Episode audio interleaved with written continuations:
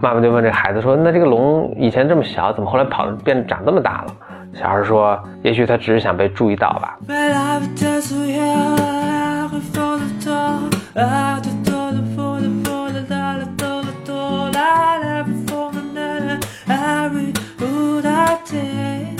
欢迎来到新的一期《波尔麦》呃两个人的公路播客。今天我们继续跟大家一起阅读《给心理治疗师的礼物》第九章。这章的这个标题叫做“承认你的错误”。我看了这章，以及从字面上简单理解啊，就是咨询师在跟来访者工作的过程中也会犯错误。嗯，那你如果犯了错误，就承认就好了，是不是就这个意思呢？因为亚龙一直以来，他全书都贯穿着一个一个理念，就是你要特别真诚的对待那个来访者。我记得他就是最最近的一本书叫，我突然忘了名字了，反正就是最最近就去年刚出版的一本书。里面他也是，呃，就是讲他的案例的时候，他也说到说，当他不知道和来访者如何进行的时候，然后他就他就回到他自己的感受上，诚恳的表达他自己的感受。就是当你不知道怎么做的时候，就诚恳的告诉来访者，就是保持一个特别真诚和开放的态度和来访者。嗯，所以亚龙在这儿提了好几个呃小故事，就是。他在咨询中犯了一些错误，比如说他说了一些不合适的话，嗯，然后让来访者感觉很受伤。然后他在接下来的咨询中会还和来访者去讨论这件事情。我我我能想到，其实你前一段给我讲过一个故事，就是那个房间里有一个小恐龙，就是是一样的，你和来访者之间是一样的，就是当你犯了一个错误，然后你避而不谈，然后来访者也避而不谈，然后这个恐龙就会越来越大。这这是一个像写给儿童看的一个小童话。嗯，而而且是真的是一个写给儿童看的小童话，就是后来被被一个心理学的教授他又重来讲，并且给予一些新的意义了。但这童话本身是其实挺简单，是这么一个童话，就是有个小男孩，这个小男孩在故事中大概就四岁四五岁，他有天早上起来呢，看见自己的房间里有一个小恐龙，这个小恐龙很小，就是拖鞋那么大，或者是一个小猫那么大。这个背景是西方的家中产阶级家庭嘛，那就所以在西方文化中，恐龙应该是个挺可怕的一个东西。龙是一个是个龙啊，不是恐龙，是个龙。龙是个很可怕的东西，喷火啊什么，杀戮啊什么，挺可怕。但这个龙呢很有友善，这个小男孩就去拍了拍这个恐龙的头，这个恐龙就像一个小猫一样的，还撒娇啊什么的。这小男孩就很兴奋，就下楼去去找他妈妈，说：“哎妈，我我的这个房间里有个小小龙。”他妈妈就说。这天下是没有龙的，别胡说了。小男孩就说 OK，他就回回到他的房间里，就是他发现这个龙呢还在那儿，但是变大了一些，变得像条狗那么大了。嗯，但是小男孩呢就假装没看见，因为妈妈都说天下没有龙。就到早饭时间了，小男孩就下楼来吃早饭。这个龙呢就跟着他一起下来，小男孩在这吃，这个龙呢也爬到桌子上跟他一起吃，就抢他的吃的。他妈妈就给他做了很多煎饼。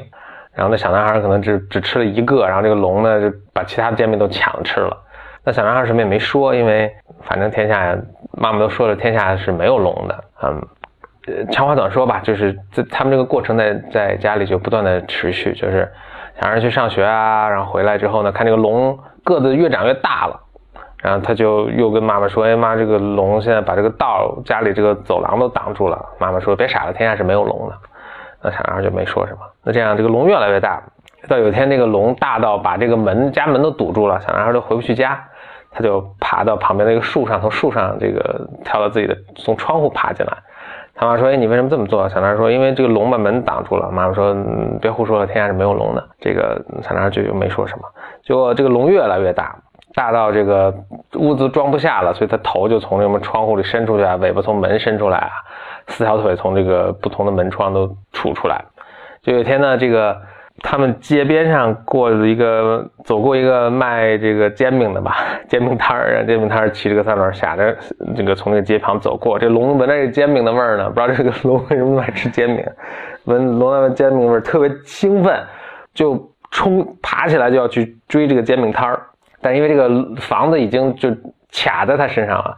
所以他就把房子都从地基上拔了起来，然后就一路追下去，一骑绝尘去追着煎饼摊，追了好几条街，这个房子就扣在他身上，就像一个蜗牛的壳一样扣在他身上。等到下午的时候，下班的时候，他爸爸从外面回来，说：“哎，我们家哪去了？”然后邻居好心邻居说：“你们家好像风驰电掣，什么跑到下个街区去了。”他爸就跟我赶紧跑回来，看见这个孩子跟他妈。都在那二楼，然后就说：“哎呀，这个怎么房子跑到这儿来了？”那小孩就说忍不住就说说，因为这个龙带着这房子跑了。他爸爸也说：“别傻了，天下是没有龙的。”小孩终于忍不住了，就带着爸妈跑过来。你看，哎，这就是个龙。呃，小男孩就拍了拍这个龙的头，就在拍这个龙的头的时候呢，这龙就缩了一缩。爸爸妈妈也就看到这个龙了，然后就再过来看，然后这龙又又缩了缩，然后就就这个过程又持续了。这个龙缩缩缩缩成一个像小猫那么大的一个，就缩回到原来那个大小了。妈妈这时候就看到这个龙，也认可这个龙，说：“哎，如果这个龙就就保持这么大，那还是 OK 的，可以养着。”那妈妈就问这孩子说：“那这个龙以前这么小，怎么后来跑变长这么大了？”小孩说：“也许他只是想被注意到吧。”嗯，这故事就完了。嗯，那这故事完了。那我在听到这个故事的时候，是被一个大学的一个心理学教授讲这个故事。他讲这个故事，他赋予他很多意义了。当然，故事本身可能有很多意义。呃，他说的是，其实你我们可能，也许我们自己的家里，或者我们去看到别人的拜访别人家里，其实可能很多家里都有一条龙。嗯嗯，他在饭桌上吃饭啊，他的呃身子把门挡住了。呃，也许有一天他们。家里的人回来一看，这个家都不在了，被这个龙带走了。但是并不是只说真那条龙把家这个这个房子带走，而是可能突然发现儿女要离家了，但是父母跟儿女之间都没有建立一个情感啊、感情的连接啊，或者夫妻之间由于好久没有联系，好久没有这种好一直有问题吧，然后这个最重要的离婚了呀，所以家就不在了，因为这条大家都不愿意去。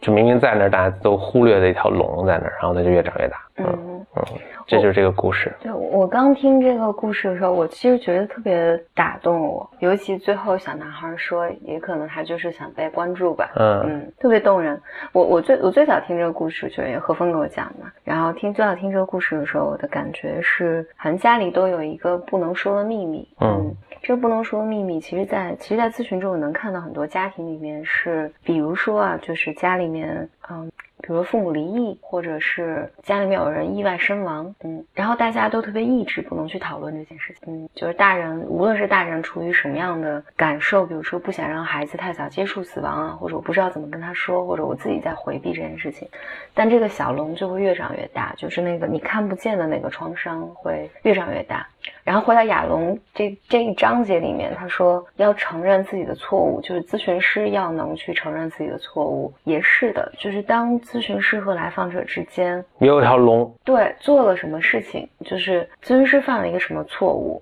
当你们不讨论的时候，咨询师不去面对的时候，或者有时候来访者也会，但这不是来访者的工作了。来访者有的时候注意得到，有的时候来访者会也刻意回避的，因为我不想承认我的咨询师犯错误等等。但当咨询师不能意识到并不能承认的时候，那个小龙就会越长越大，越长越大，直到嗯把咨询的那个关系给破坏了。但我觉得这个故事还有个特别好的隐喻，就是当你们去注意它的时候，这个小龙并不是消失掉了，嗯，而是它能以一个宜人的方式待在那儿。嗯，就是我觉得所有人际关系里面都是这样，就是没有任何一个关系是完美无瑕的，就是这个家里没有这个龙，嗯，没有任何一个关系是这样的。但是有点像心理咨询，经常有讲说，他其实目标之一是让来访者带着症状生活，嗯，就并不是说我把你治好了，你百分之百全健康了，而是你能你知道怎么和这个小龙相处了，而不会不断的否认它或看不见它，被被这个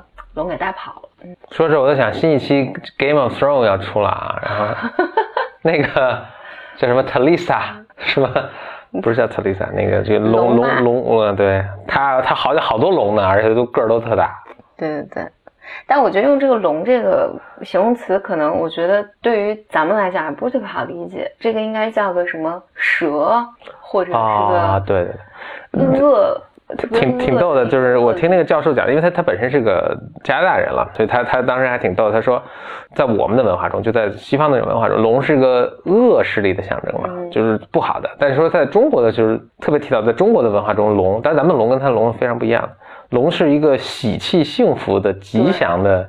象征，但虽然我觉得不完全准确了，就是中国也有龙不好嘛，就是有时候也作恶，有时候也有恶龙，也都有。但在西方里是一个凶神恶煞的一个象征。把这个童话移植到中国的这个文化中，应该叫什么蛇？那蛇好像太可怕了哟。或者就是一个什么虚虚幻的、虚拟的，并不存在的一个就是恶的东西。蜘蛛精，小男孩一早上起来，床头做了个蜘蛛精，那还挺好的。所以，所以，但但我我想，我想，因为这是讲咨询嘛，我还想再加一点点，就是，就亚龙，我不记得是不是亚龙讲的，但跟亚龙的思想是一致的，就是说，咨询其实是两个人慢慢相遇的一个过程。嗯。所以，来访者来咨询的时候，可能是带着对咨询师的各种幻想。这个幻想里面不是一定是好的幻想啊，就也有可能是带着敌意的幻想。你是带着很多，嗯，比如说这个咨询师可能不能理解我呀，他有可能最终会抛弃我的，或这个咨询师行不行啊？就咨询师太年轻，他一定帮不到我，等等。你是带着各种各样的这种你的想法来的。但咨询的过程是，你会慢慢发现对方，慢慢你你。当你和这个这个人相处的时候，那些就像你的有色眼镜嘛，这个是这个这个有色眼镜不断褪色的过程。嗯，你慢慢能看到，哦，这个咨询师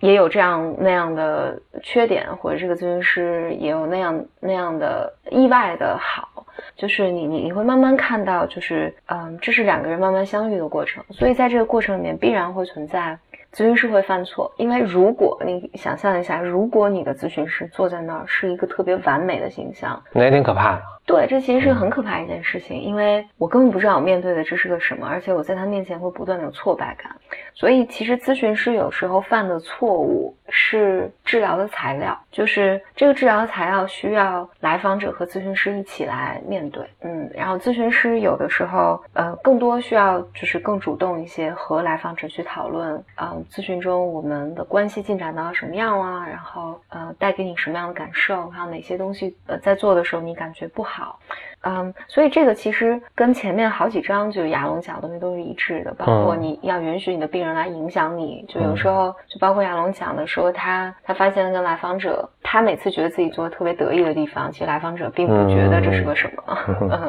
我看亚龙总是把咨询师描成一个，对，就把咨询师描成就挺人性的一个东西，有时候还挺囧的，或者是 很蠢萌。对对对对对。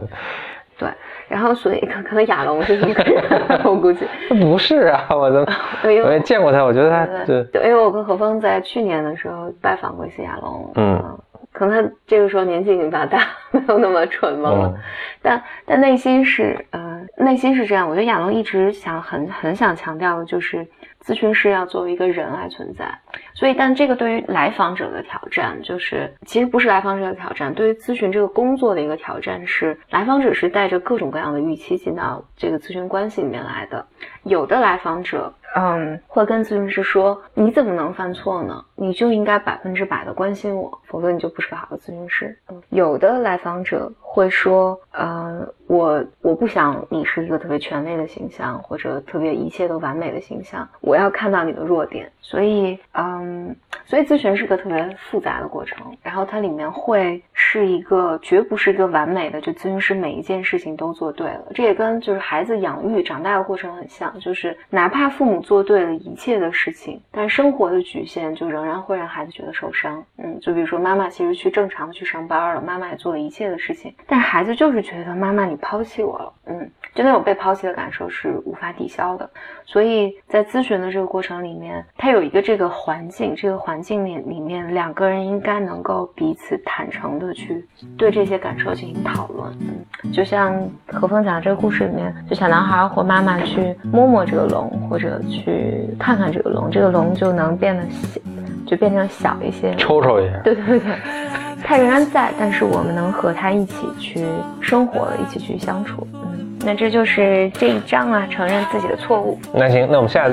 下一章再见。我们这个节目是每周都会更新，每周会更新两到三期，其实就也就是书对应书中的两到三章了。